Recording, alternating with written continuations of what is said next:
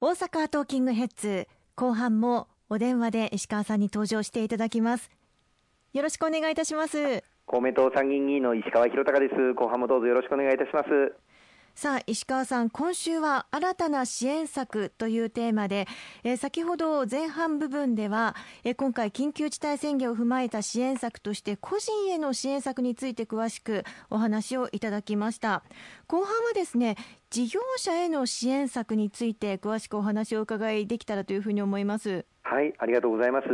あの事業者の方々の中で特にあの大変厳しい状況にあるのが何といっても飲食店の方々になります。そうです、ね、あの引き続きあの時間短縮要請8夜8時以降ですねお願いするとともに、えなんといってもあの酒類そしてまたカラオケえこの提供を自粛していただいておりますので、うん、それならばもうあのお店を昼間も含めて安休業しようという事業者の方もあの大変多くいらっしゃいます。こうしたあの飲食店に対してはこれはあの引き続き継続なんですけれども、はい、時間短縮要請協力金というふうに言いまして、1日あたり1店舗あたり4万円から最大20万円お支払いをするというものが適用可能となっております。この時間短縮要請協力金、大阪府があの申請手続き、また支給手続きやっているんですが、なかなか届かないというお叱りの声、たくさんいただいております。あの公明党府議団と連携して、ですねこの申請手続きを迅速化するようにということを大阪府に強くあの求めておりまして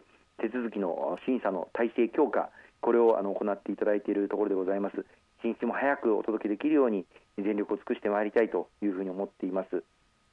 他に支援策ありますか？はいまたあのこれもあのこれまでとあの同じなんですけれどもこの飲食店以外の事業者の方で大幅にあの売上が激減をされた事業者の方々具体的にはあの去年や一昨年に比べて還元された事業主の方々に月次支援金というもののお支払いがなされることになります。これは毎月個人事業主であれば10万円、そして法人事業主であれば上限20万円支払われるというものになっておりますので、はい、ぜひこれも合わせて申請をしていただきたいというふうに思います。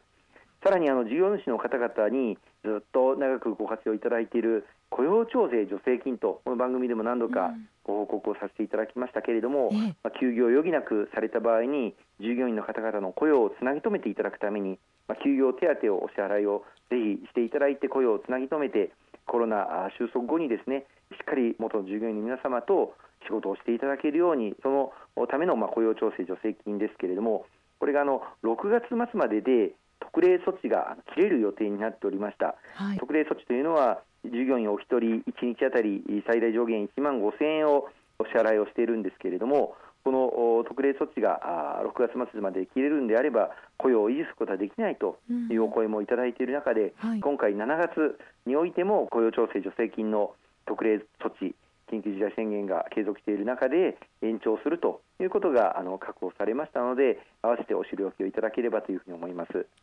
それは改めての申請が必要になってくるんですか？これはあの雇用調整助成金はあの随時あの申請をしていただいております、休業期間ごとにですね何ヶ月かまとめてあの申請される事業者もありますし、はい、1ヶ月ごとに申請される事業者もあのあるかと思います。詳細はあのコールセンターが設けられておりまして、012060の3999番までお問い合わせをいただけるとありがたいと思います。012060の3999番ですね。ありがとうございます。まあ、このように支援策をぜひ、えー、うまく使っていただいて、なんとかあ乗り越えていただきたいですよね。はいそうですね、まあ、おかげさまで前半ではお話しさせていただきましたけれども、新規感染者数は大幅にあの減少してまいりました、こうした中でやはりコロナを収束させる、その最大の鍵となるワクチンの接種も力強く進めていく必要がございます。おかげさまであの先週もお話しさせていただきましたけれども65歳以上の高齢者の皆様に対する接種については大阪府下43市町村すべての市町村で7月中に2回の接種が終わるということまで各市町村ごとに我々公明党地方議員と力を合わせて確認をあのさせていただくことができまして担当されている各市町村の役場の担当者の皆様方に心から感謝と御礼を申し上げたいというふうに思います。このあの65歳以上の高齢者の方々の接種が順調に進むようになった背景にはやはり何といっても各自治体のご努力そしてその地域地域の医師会医療従事者の方々のご協力またお手伝いいただく接種していただく看護師さんあるいは今歯医者さんにも接種をしていただいている自治体もございます、はい、こうした皆様のご協力でもともとの接種計画では9月とかまでかかってしまうというふうに考えていたところもあったと思うんですけれども、うん、大幅に前倒しをあの図ることがあのできました、まあ、もちろんそれに必要となる財源またさまざまな支援策というものを国としても手厚く提供させていただくことができたということが鍵となったというふうに思っております。さらには大規模接種会場。これをあの防衛省自衛隊が大阪国際会議場グランキューブで開設をして先週からあの接種が開始をしておりましてこの大阪の接種会場は大変人気が高くて、えー、多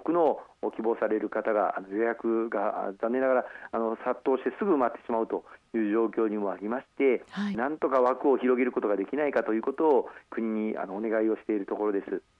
合わせて今度大阪市が設置をする大規模接種会場がすでに予約がスタートしております。これは7日から来週7日から接種開始になりますけれども、インテックス大阪こちらで接種していただく会場の準備が今着々とあの進められております。でこれはあの、まあ、場所の関係もあるんだと思うんですけれども、はい、まだ少しあの予約に余裕がありまして、これまではまあネットだけの予約を受け付けていたんですが、公明党大阪市会議員団から市長に直接お願いをいたしまして、高齢者の皆様ですので、電話でも予約できるようにしてもらいたいということをお願いしたところ、今週の水曜日から電話でも予約ができるということになりましたので、はい、ぜひご活用いただきたいというふうにあの思っております。それに加えてあの大阪府も今大規模接種会場の準備をあのしておりまして大阪府下では2会場マイドーム大阪とそれからあ大阪城公園